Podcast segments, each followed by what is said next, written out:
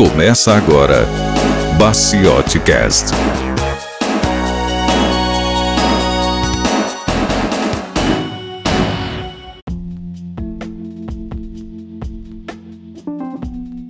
Bem-vindo a mais um Drops do Baciote Cast.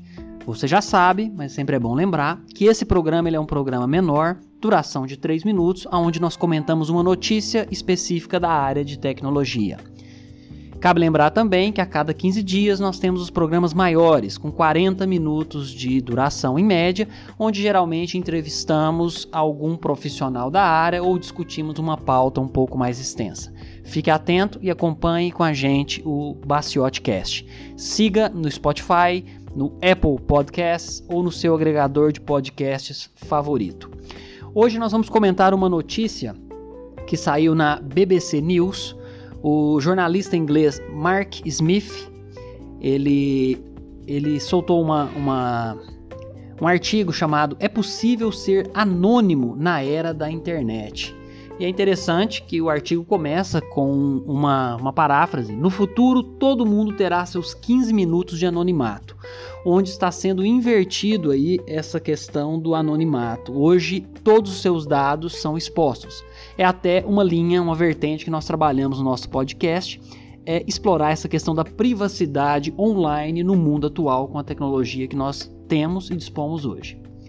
Então, uma uma empresa de headhunter, de contratação norte-americana chamada Career Builder nos Estados Unidos, ela fez um cálculo que 70% das empresas usaram as redes sociais para poder analisar os candidatos a determinada vaga.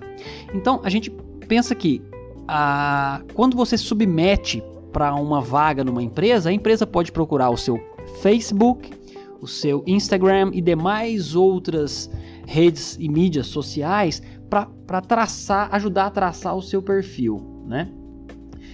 E 48% das empresas, mesmo depois de já contratados funcionários, 48% das empresas utilizam as redes sociais para poder investigar, para poder checar a atividade online dos funcionários. Então, não é estranho a gente a gente perceber que pode até mesmo um comentário sobre determinado tema controverso na rede social pode até mesmo gerar um certo atrito, um certo desgaste dentro de uma organização.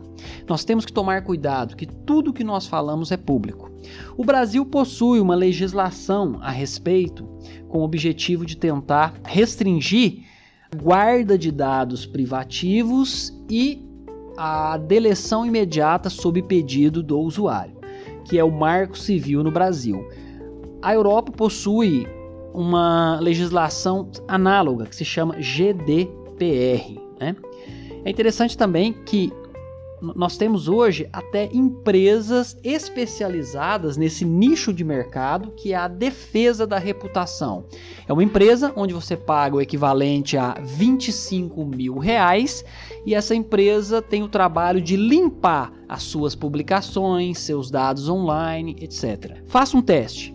Pegue o seu nome completo e faça uma pesquisa dentro do Google, colocando o seu nome entre aspas. Não é difícil conseguir sua data de nascimento, RG, CPF, endereço, etc. No ano passado, inclusive, um site brasileiro ficou famoso porque você colocava o nome de uma pessoa e conseguia telefone e diversas outras informações. Muito provavelmente foi algum vazamento de dado que depois eles expuseram isso online. Legal, eu vou deixar o link da notícia aqui. Acompanha, acompanhe o Bastiotcast. Até a próxima.